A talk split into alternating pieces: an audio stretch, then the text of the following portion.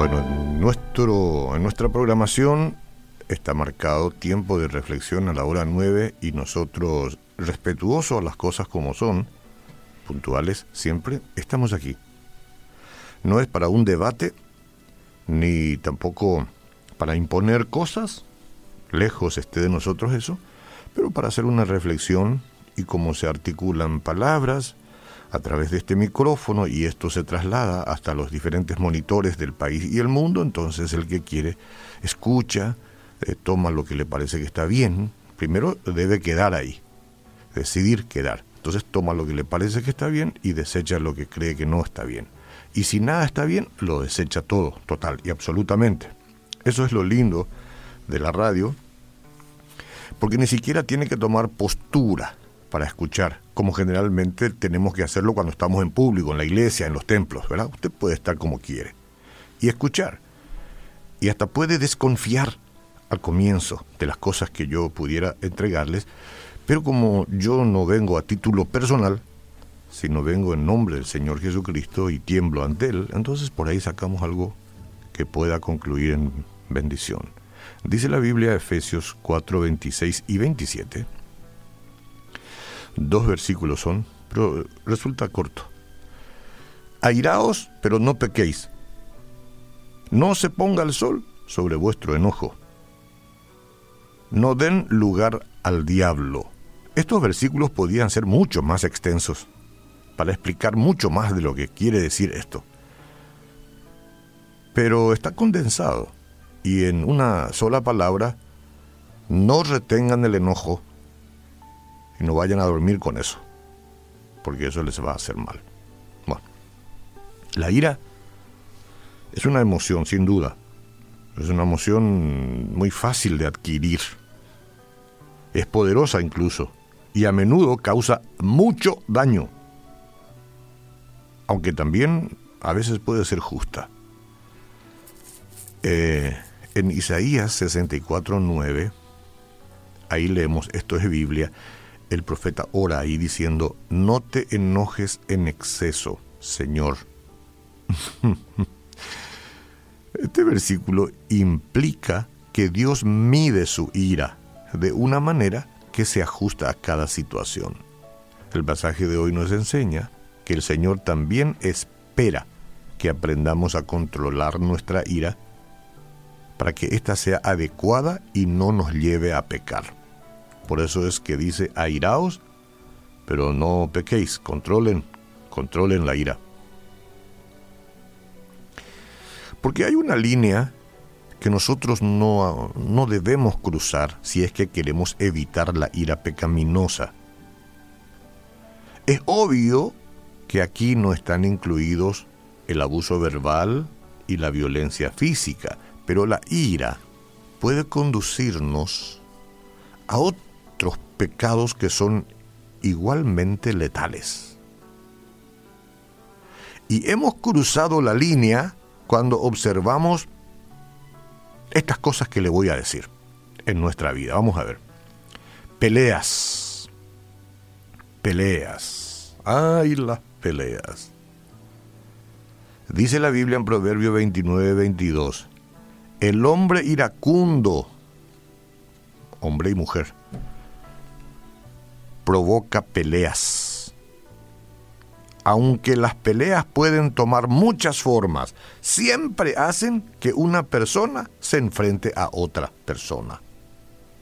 Si no me estoy enfrentando yo con la persona, estoy, entonces si soy iracundo, hago que otra gente se enfrente a otra gente provoca peleas. ¿Quién? El hombre iracundo. Y no puede vivir sin respirar conflicto, pelea. Eso de estar en paz no está en su, en su forma de vida. Pelea.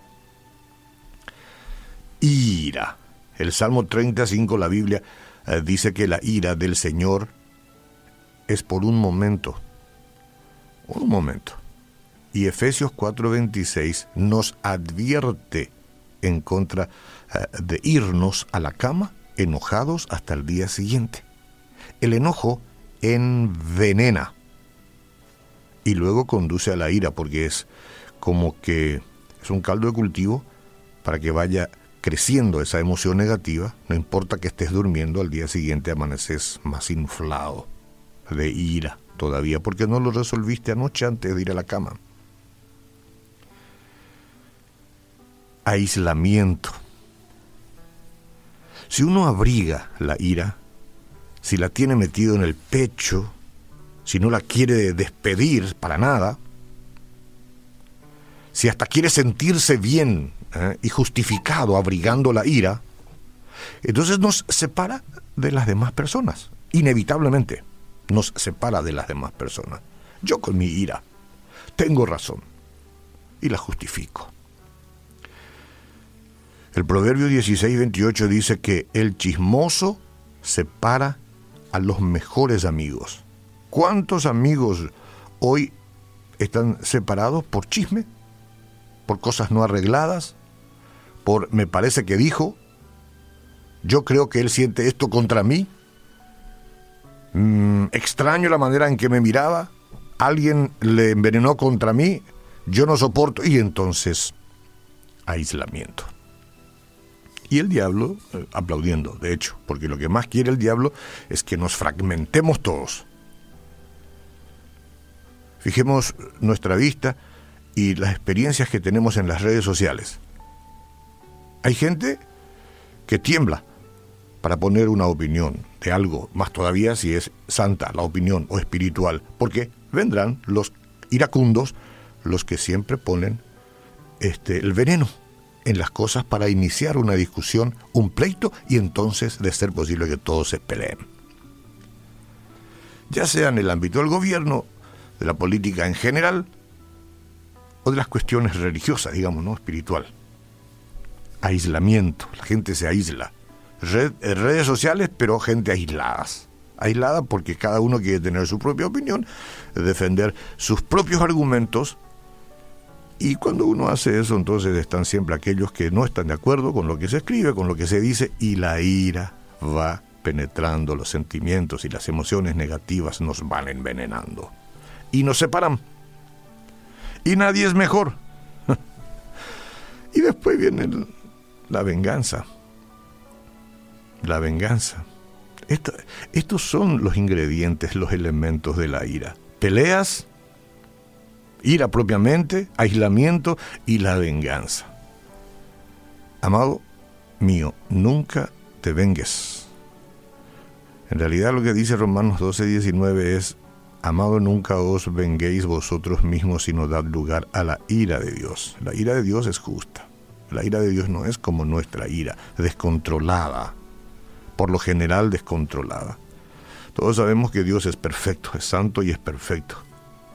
Podríamos cambiar incluso la palabra de la ira por la justicia de Dios. Nosotros no sabemos hacer justicia. Nosotros nos airamos, nos peleamos y nos discutimos y creemos que estamos aplicando justicia y no tenemos todos los elementos para ello. Entonces, es mejor reconciliarnos como sea. Y no sé, pero ¿qué es lo que se debe hacer si se reconoce alguna de estas cosas en la vida? Esto es lo que deberíamos preguntarnos. ¿Qué voy a hacer si yo estoy reconociendo que, la ira fácilmente hace presa de mi vida? Bueno, el primer paso es confesarlo como un pecado. Señor, te confieso, esto es un pecado, he estado actuando mal, mis sentimientos me han atrapado, mis emociones me han embargado, ya no quiero vivir así. Ahora quiero hacer un gran esfuerzo con tu ayuda de apartarme de este tipo de vida, de este tipo de sentimiento. Y cada vez que me surja, que me surja a mí un pensamiento airado, me voy a arrepentir y voy a entregártelo a ti, Señor. Ayúdame a hacerlo. Dame un sentimiento fuerte de tu presencia, el Espíritu Santo llene mi vida, así como tú lo sabes hacer. Yo no puedo ver dónde está la llenura. Es muy diferente que poner un vaso y cargar el agua y saber que está lleno, porque lo veo. Ahora, si tú estás en mi vida, como quiero que estés en el nombre de Jesús. Entonces, hasta donde pueda entenderse eso de llenarme, lléname de tu presencia. Porque son muchas las veces que tendré que enfrentar la ira de los demás y no quiero responder igual. En tu nombre. Amén.